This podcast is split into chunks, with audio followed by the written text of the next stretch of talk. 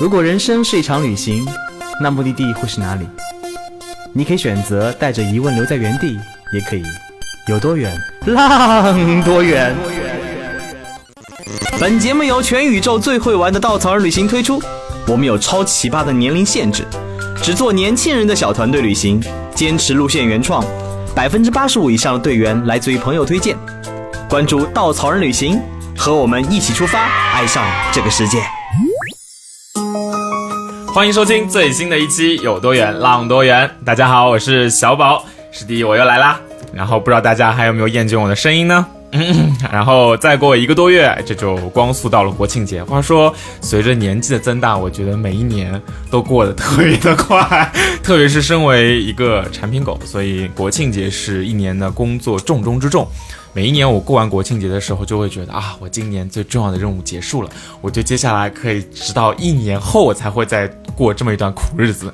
但是不知道为什么，每年国庆节一过之后，就是下一个国庆节在眼前，所以每次说起国庆节的心情格外的复杂。但是对于大家来讲呢，相信不少小伙伴们可能已经开始思考，该如何好好的利用国庆节的时间出去浪了吧。旅行计划是不是做起来呢？国庆到底要去哪里玩好呢？啊，那就有一个地方不知道有没有进入过大家国庆节秋季的旅行清单中，那就是其实非常适合曾经非常非常非常小众，现在其实发现的人也不多的地方，就是我们的内蒙古的呼伦贝尔。这边给大家准备一段比较文艺的话啊，是这样的。每年从九月份开始啊，当来自漠北的秋风渐起，穿过北国的旷野，呼啸着吹过呼伦贝尔草原，裹挟着凉意，一把冲进了大兴安岭广袤的草原中。这片草木繁盛的大地，犹如被撒了一把魔法金粉，一片片望眼望不到边的金色森林，连到天边空旷无垠的金色草原，仿佛直接将我们带进了一片金光灿灿的童话世界，简直美炸了 啊！在这边要给写文案的小伙伴鼓个掌，虽然我念的磕磕绊绊的，大家将就的听一下。啊，那其实，在两千零八年的时候，稻草人就已经发现了这片秋天美的毫无天理的秘境，开发了最初一版的稻草人金秋内蒙路线。可能实在是因为太美了，然后，呃，像一颗遗世的珍珠一样，所以每一次一上线就被秒杀。那好看的风景呢，一定不会被埋没太久。所以后来随着大家对呼伦贝尔渐渐熟悉，这里也渐渐火了起来。不知道大家有没有看过去年的一部呃真人秀，叫做《亲爱的客栈》，第二季就是在呼伦贝尔的阿尔山取景的。那现在阿尔山也是成为了青丘内蒙的最大 IP。那如果大家有听过我们第九十七和第九十八期节目的话，可能还记得我们曾经邀请过来自内蒙古的老乡级别的领队雷姐。那他当时详细的和大家分享了关于内蒙的一些故事和玩法。那么今天我们为什么又重新的聊起了这个地方呢？哎，那是因为从来不满足的道道今年又再次派出了产品狗前往这片美丽的土地探路，又挖掘了更多以前不曾关注过的小众的地方，甚至还发现了一些额外的故事。所以今天我们再次邀请刚刚成为稻草人全职员工，哎，就是前面提到的从领队变成了道道全职工作室小伙伴的内蒙古大美妞雷姐，大家掌声欢迎雷姐。此处有掌掌声就不用了，我自己鼓 自己鼓自己先给自己鼓一下。呃，大家好，我是雷姐，对，啊一个新来的小萌新，哎 我很萌的好吗？人家是零零后，啊，坐在我对面啊，这个对确实很萌，不然要被雷姐打。然后在旁边呢，还请了另外一位负责内蒙，也是堪称内蒙古老乡级别的产品狗草草。好，大家好，我是草草。好，那今天很荣幸有请两位来跟我们一起聊聊这片美丽的土地。那都说秋天去内蒙，其实对于我来说，哎，虽然我也很惭愧啊，国内虽然去了很多地方，但是内蒙的秋天我也没有怎么去过。我印象中就是像 Windows 桌面一样的风景，所以我曾经在夏天的时候，别人说啊，小宝你要不要去内蒙古，我们一起跑个草原王马拉松？哎我说可以啊，就是跃然纸上那种画面，然后草原王，你听这三个字那么酷炫，屌炸天，所以我当时就去了。那回来之后，我就觉得内蒙古我似乎玩完了，直到稻草人小伙伴，几乎所有人都在跟我说。内蒙你应该去秋天，内蒙你应该去秋天。那所以内蒙秋天到底看什么呢？还听说有一大片一大片金色的森林，就像刚才我念到的，我还有点懵。哎，难道内蒙古除了草原还有大片森林？是的呀，作为稻草人的产品狗，我给大家说一下为什么说森林对于内蒙古来说它是很重要的一部分，以及它为什么存在。说到内蒙，大家可以想一想，其实内蒙在我们印象当中，印象当中它其实分为内蒙古和外蒙古。最早的话，不管内蒙和外蒙，都属于我们中国的土地。在外蒙古呢，是在俄罗斯的协助下，嗯，他们独立了。但是呢，他们最早独立的时候是希望把最好的草场的呼伦贝尔，就是内蒙古这一块，也要并入到外蒙古的。但是呢，啊，中国老百姓当时的政府也不傻，对吧？就是把内蒙古这一块保留下来了，也就是呼伦贝尔大草原这一块，这个很大的区域保留下。为什么单独保留这个区域而成为我们现在的内蒙古呢？啊，首先讲一个点啊，整个内蒙它的草原为什么这么好？是大兴安岭相关，因为大兴安岭它是很长的一条山脉，它阻碍了西伯利亚的寒流。以及阻碍了来自太平洋的暖流，在这一块汇集整个大兴安岭，它阻拦以后，汇集以后，森林它是有蓄水的功能的，蓄水以后正正好咱们的内蒙古呼伦贝尔大这块是一个盆地腹地，那它的因为水有森林在，所以它的水源很丰富，所以它的草非常的丰美，这一块也正是特别整个不管外蒙还内蒙来说，它都是最好的草场。整个呼伦贝尔最好的草场，然后外蒙古呢，因为它叫蒙古高原，没有办法，森林大兴安岭没有完全那么好的保护到它，所以外蒙古的草场，嗯，去过的朋友们应该就知道。下期我们可以找期节目聊一聊，嗯，外蒙古其实草场跟内蒙古比的话，差的有点多的。内蒙古呼伦贝尔草原才是真真正正的我们所说的以风吹草低见牛羊一望无际的这种草原的感觉，就是 Windows 桌面。然后呢，这是草原，夏天。秋天的话，你想有森林，自然有秋。秋为什么它是最漂亮？它是针叶林、阔叶林的混交林，混交林。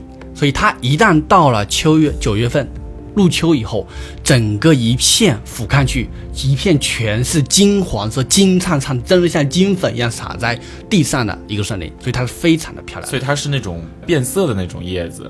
对的，阔叶林等到秋天的时候，它是会变颜色的。然后再加上林区的一些野果子，这个时候也成熟了，所以它会混上一些红色。然后再加上本有的一些针叶林，它本身一年四季叶子都是青色的，嗯，所以就是一个可以讲浸染的感觉，对，真的是上帝打翻的调色盘。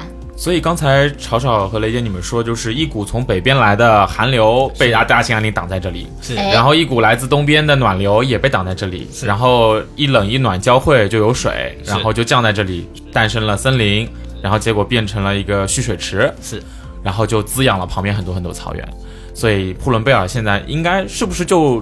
就是那整个概念上的蒙古最好的草场呢，是不是可以这么说？是可以这么说啊，这么自信啊？是的。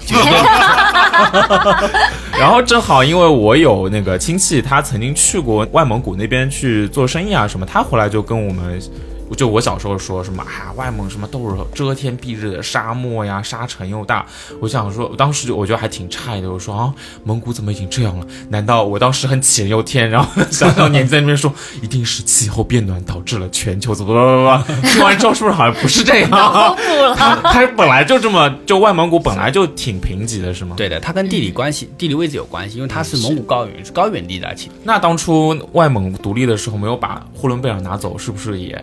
他们想拿走啊，可想了，那个地方是什么关东军啊，什么各种军啊，就历史上各种抢的地方，对的，各种抢的地方。啊。结果外蒙古没有抢走，对。啊，所以外蒙古现在最好的应该就只有矿，对，矿产资源是非常非常丰富的。好像确实没有怎么听说过外蒙古有那种草原或者说放牧生活很有名。啊，原来是因为这个，是。啊，看来想说的我是想多。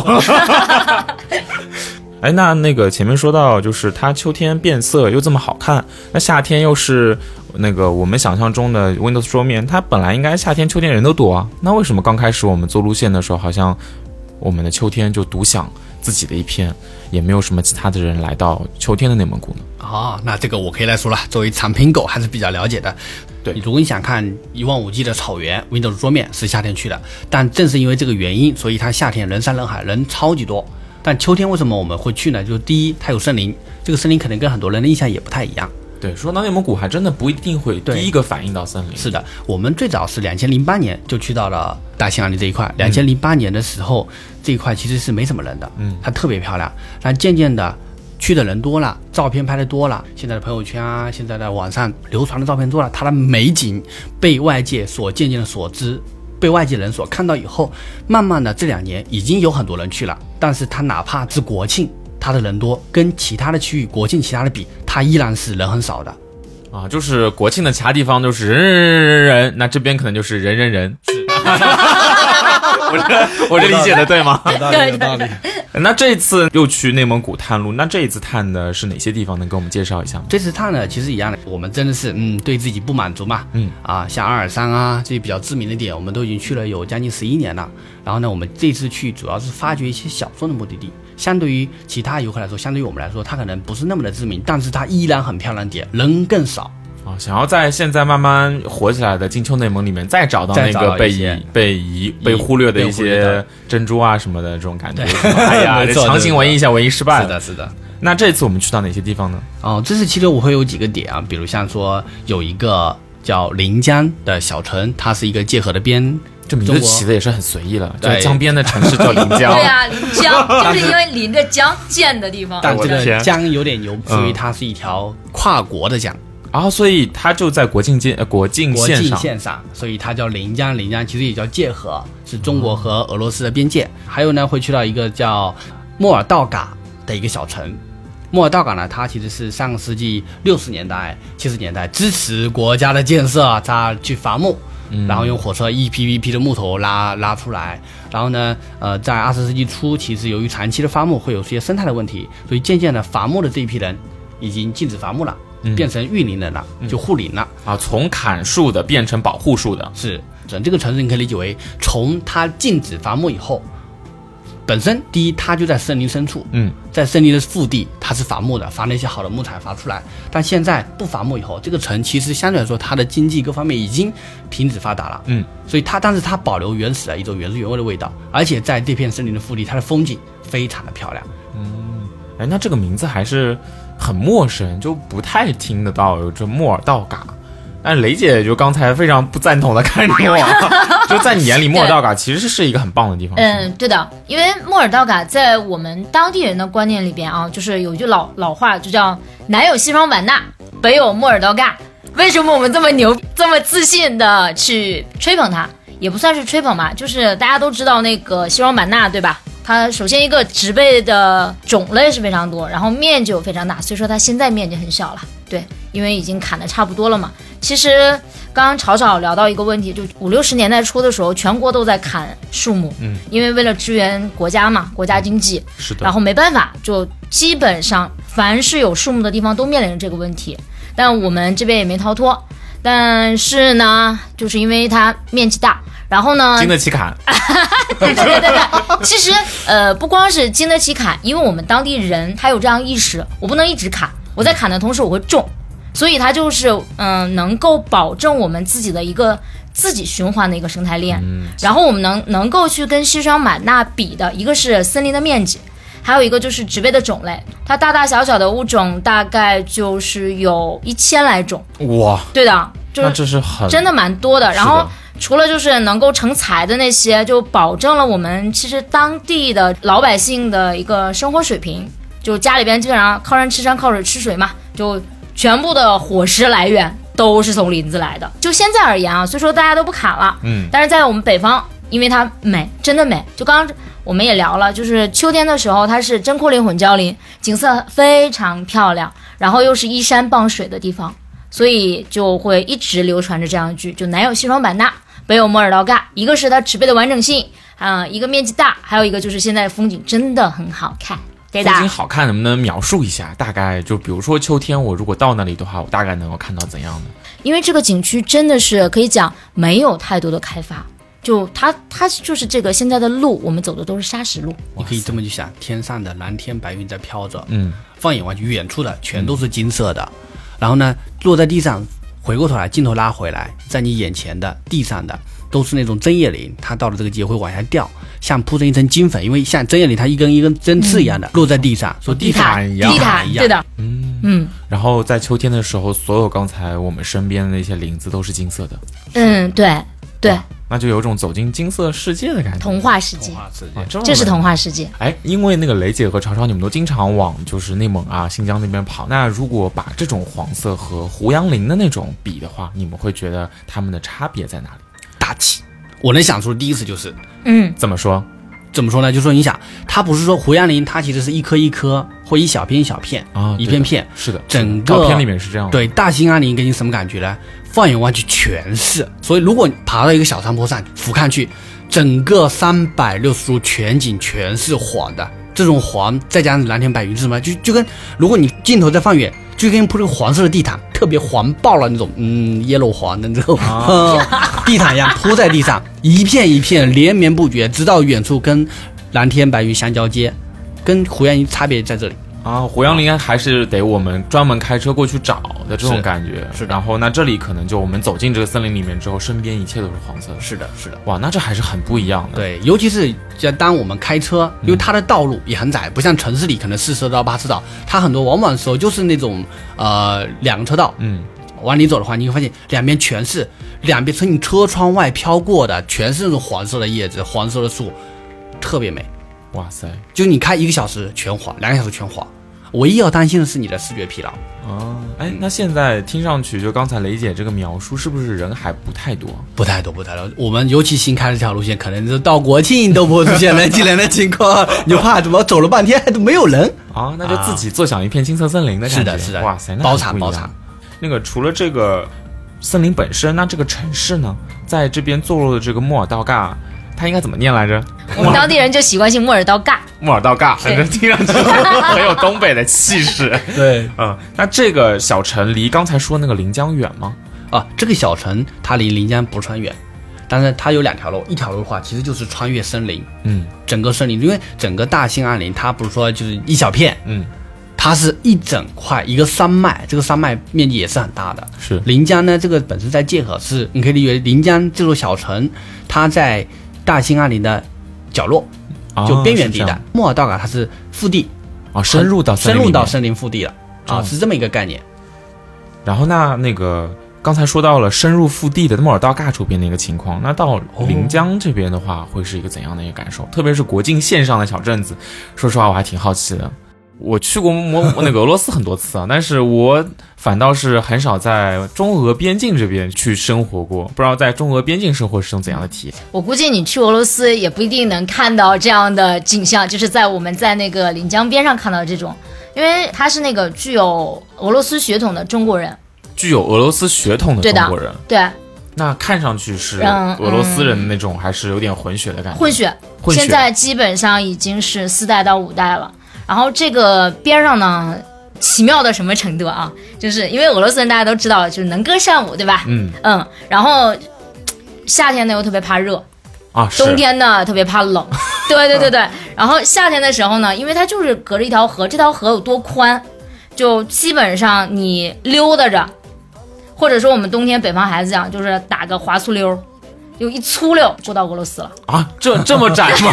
对的对的到底对的是江还是西啊？对的，就很近很近的。然后夏天的时候呢，俄罗斯人就很喜欢，就不管姑娘小伙子啊，就脱的差不多了，然后在江里面泡着，然后就在那唱歌，你可以跟他对歌，就在河的这边儿和河哎，的另外一对。对对对对，就在河的对面然后你就可以站在这边泡着脚跟他聊着天儿，哇，这么呃，语言其不存在什么通不通，因为嗯大家都会讲俄语，啊，对，因为我们这边是那个俄罗斯族嘛，嗯祖辈上也都是讲俄语的。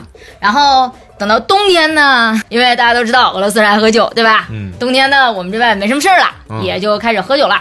喝酒喝多了呢，哎呀，走，超超，领你上去找那个谁去，找道哥喝酒去。走，我们俩就上俄罗斯找你喝酒去了。这么随意吗？呃，是，就是这么随意。然后早些年没人管，现在不行了前些年，。前些年，啊，对，呃，现在也有，嗯就是喝多了，我我们可能就不太清楚了，但是就是认你这个朋友就去了，然后呢，最后的结果就很好玩了，可能是中国的边防兵把我们俩领回来了。就是喝醉的时候摸黑着过去，对的，对的，对的。第二天被发现了，再被领回来。对对对，然后就是哎，上升成国际问题了，啊就还蛮神奇的。嗯，但是这并并不影响我们之间的友谊。就隔江之情是吧？。对对对，就很神奇的一个地方。在在这边做中国边防兵还挺心累的，每次去捡这些闯过边境这些喝醉酒的，是不是因为冬天这个河也冻上了？冻得特别实诚，然后就随便就过去了嘛。啊没准你摔个跤就摔到俄罗斯去了。那这边的街上长啥样呢？也长得跟俄罗斯那些小房子一样吗？呃，差不多，但是没有俄罗斯，就是我们经常去的什么莫斯科呀，还有这个霍比加尔斯克啊这边这么繁华，都是那种就普通老百姓的房子，就纯纯木头房子。哦，也是安安静静的西伯利亚的感觉。哎，对的对的，就是嗯地道的那种西伯利亚小农村的感觉。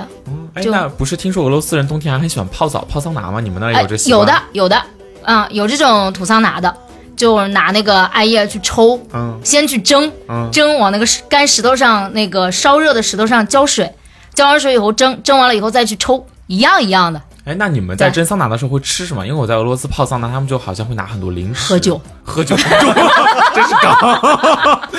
是不是冬天真的没什么其他事情可以做，就是喝酒泡澡？真的就没什么事情啊，因为你想边境地区嘛，其实都差不多，嗯一部分放牧，对吧？因为守着这边儿有一点牧，还有一部分呢，就是我们当时山东人带过来的农耕，嗯哎，在这边，嗯，冬天种什么呀？什么都种不了，所以就怎么办啊？喝酒泡澡。哎，那 秋天我们去这儿能看到啥呀？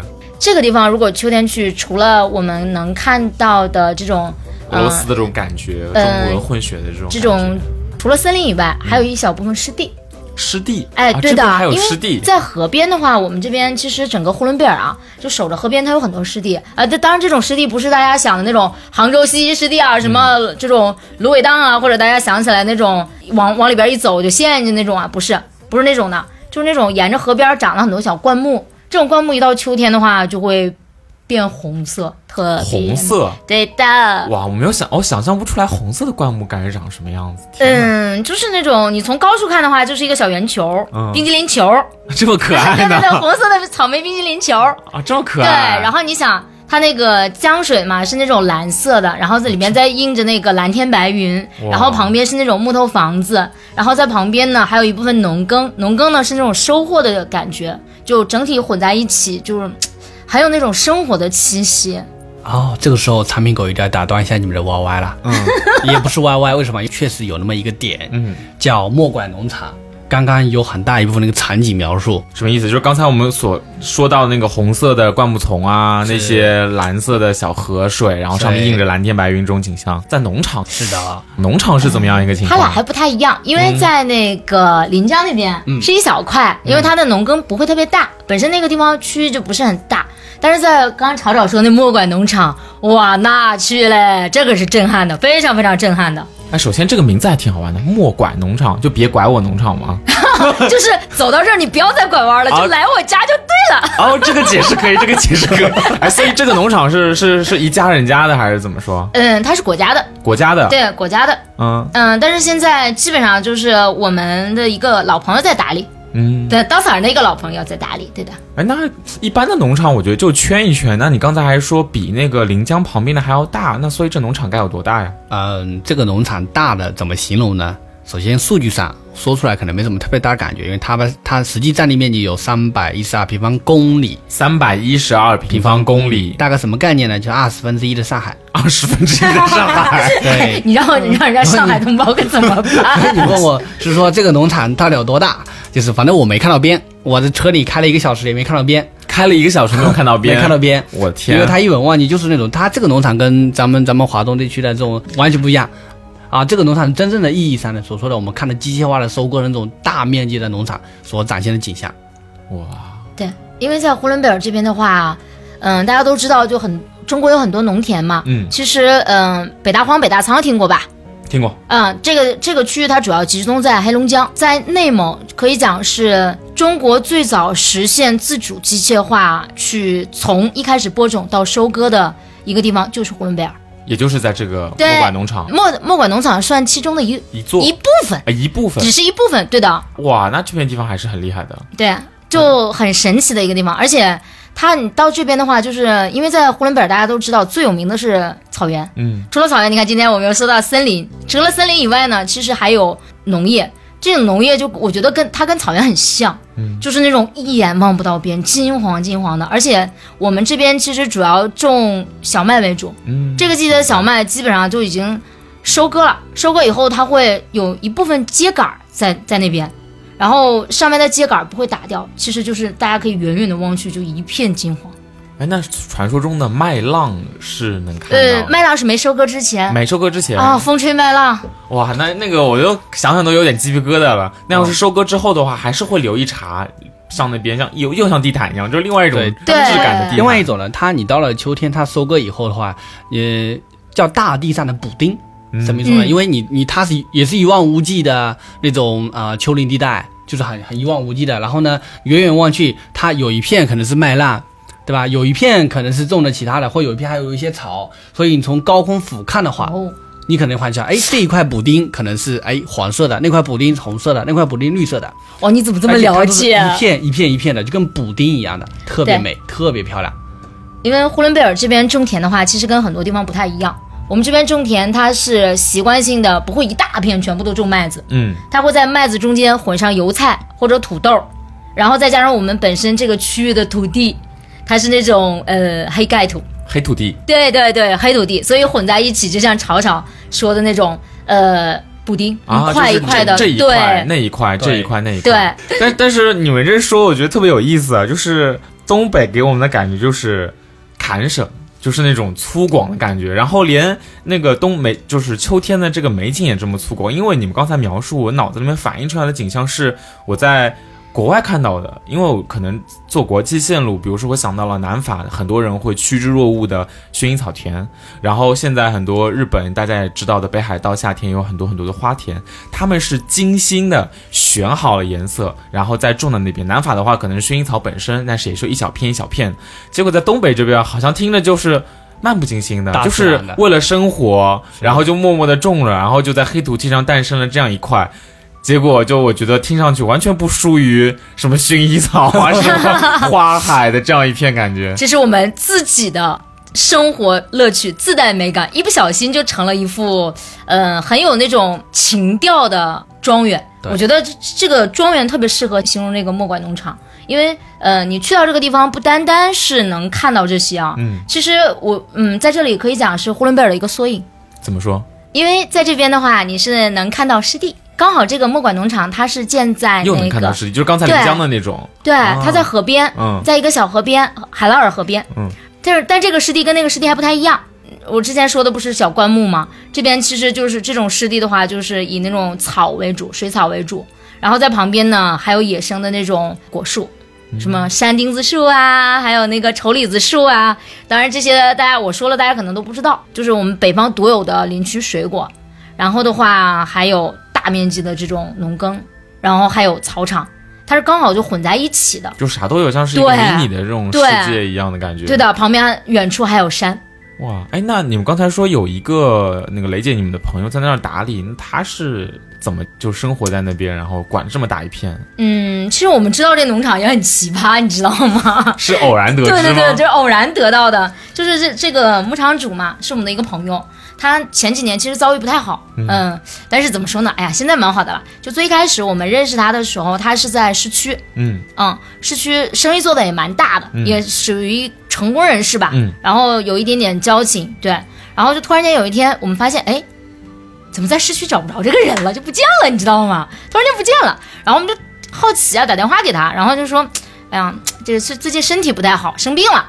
然后就去了解了，侧面了解了一下，发现他就是得了癌症，嗯，对，就肺癌，嗯就是中心式的那种肺癌，就是没办法做手术的，就听起来还蛮吓人的。然后他就后来就问他嘛，哎，那你你现在去哪儿了呀？我们找你找不到了呀。他说，嗯，我现在就搬到那个旁边离海拉尔不远的农场，你们没事过来玩啊，我这啥都有。当时我们就是想，其实就是去看看他，就就老朋友嘛，也是朋友朋友，就是我们就一起去看看他，嗯。然后发现这个地方真的是，然后坐下，当我们坐下来聊天的时候，其实我们也是蛮感慨的。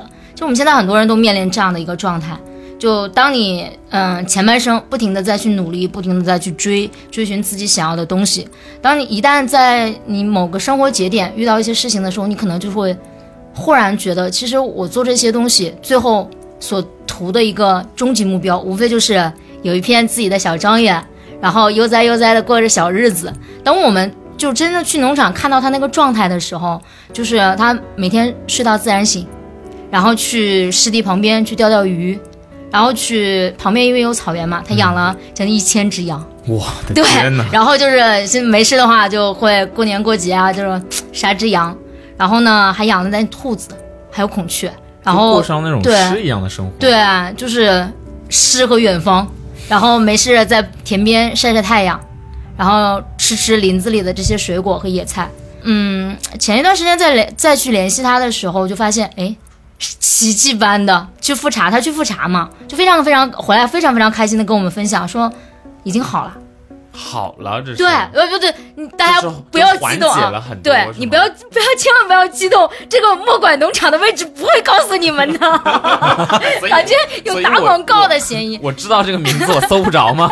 搜不到。其实说白了，就是当人嗯，你能够去放下自己一部分东西的时候，当你心胸变得很阔达的时候，当你把自己的状态调整最好的时候，其实什么都不是问题了。可能是不是想着这样的风景就会陷在这个对，就很就很舒服。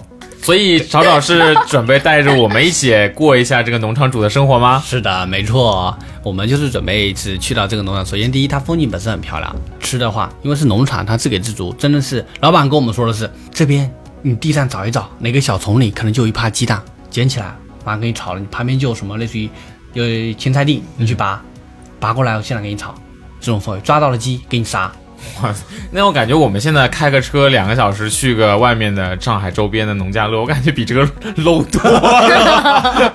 毕竟人家是呃三百多平方公里的农场，虽然我们只在其中一小块玩，但这个农场真的是意真正意义上的农场，纯机械化生产的农场。啊，对，为什么说刚刚有提到湿地啊、风景正好，也回过头来一下，因为这么多水源其实跟大兴安岭是有关系的，因为它水好，我草好，水好，我能开垦农场。所以这一切都要感谢大兴大兴安岭，就回到了最开始我们今天聊的那个，是的，是因为大兴安岭有了呼伦贝尔草原，然后因为大兴安岭有了那片森林，是。然后这个森林本身在秋天也会变成这样一片金黄的颜色，是。然后因为森林有了那个莫尔道嘎，读是不是？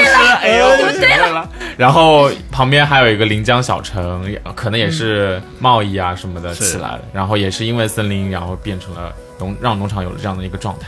是的，那所以我们现在金秋内蒙那个朝朝，你要是简单的用一个用一两个形容词去形容一下这条路线的话的体验的话，你会怎么说呢？怎么告诉大家？人少景美，快来！人少景美，快来！是那确实，就像两位所说的，那内蒙的美不仅仅只是风景，还有那些土地背后的故事，包括那些生活在这边的当地人，像刚才咱们聊到的那个临江的中俄边境的那些生活，还是说那个农场主在那样一片环境中，最后自己身心得到疗愈的一个感觉。啊，以及那种与城市生活完全不一样的独特体验，吹着微风，看着眼前一望无际的青色森林，喝着奶茶，在与当地老乡一起唱歌、跳舞，甚至喝酒、玩耍。虽然过河这事可能做不了，但是也可以在一片金黄的森林里面，就是耍自己可能儿时孩时的一些关于森林、关于秋天最美好的一些想法。然后慢慢的，原本生活中的一些烦恼，可能也会像那个农场主一样，说不定就随风而去了啊。所以趁着今天这里还没有人满为患，就像刚才查好说的，赶紧去，就是出发，然后去到这个秋天最灿烂的土地。另外也想，就我这次聊着聊着感触也确实很深，因为大家现在旅行好像总是想要去找一些特别精致的地方，想要去找一些很有精心设计过、排点过的一些活动和景点。大家都在那边歌颂着日本人民的匠人精神，把自己的国家点缀的非常的美好，点缀的非常的像一幅很精致的油画。那我刚才听着，不管是莫管农场还是那个大兴安岭，就会有种很强烈的感觉，就是除了那些呃人为装点的非常精美的东西之外，讲不定别处的那些自然而就的生活也是可以成为非常美好的风景。所以旅行有很多不同的方式。然后今天两位讲到的，也就是内蒙古这样一个完全不一样的旅行体验吧，算是。好，那今天的节目就到这边，然后也谢谢吵吵，谢谢雷姐今天给我们的这么多精彩的分享。我自己本人就先种草了，我先拍拍我的假继续。好，谢谢大家，好，谢谢，拜拜拜拜，大家下期再见。